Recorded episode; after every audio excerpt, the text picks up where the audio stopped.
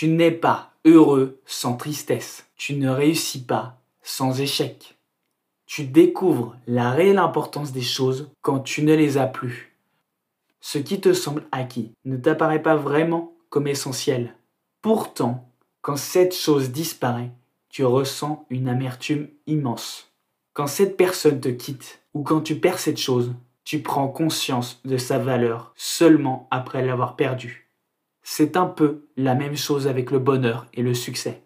Après avoir vécu des moments difficiles et avoir plus ou moins souffert, lorsque tu arrives enfin à atteindre une situation convenable, tu profites pleinement du bonheur que tu ressens, car tu as conscience de sa valeur. C'est en apprenant à vivre sous les difficultés que la facilité devient magnifique. Imagine la joie que tu ressentirais si tu pouvais enfin voir après avoir passé 20 ans aveugle.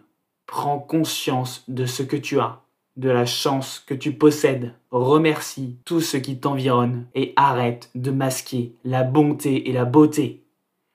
C'est toi et toi seul qui décide ou non d'être heureux.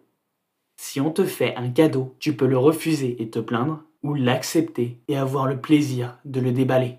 C'est aussi la même chose avec la réussite. Les échecs sont des sortes d'indices qui te permettent de trouver la réponse. Le succès. Atteindre le succès, c'est un peu comme faire une course, les yeux bandés. Tu tombes parfois dans le fossé pour te dire quel est le bon chemin à suivre. Pour savoir où aller, tu dois prendre le risque de tomber.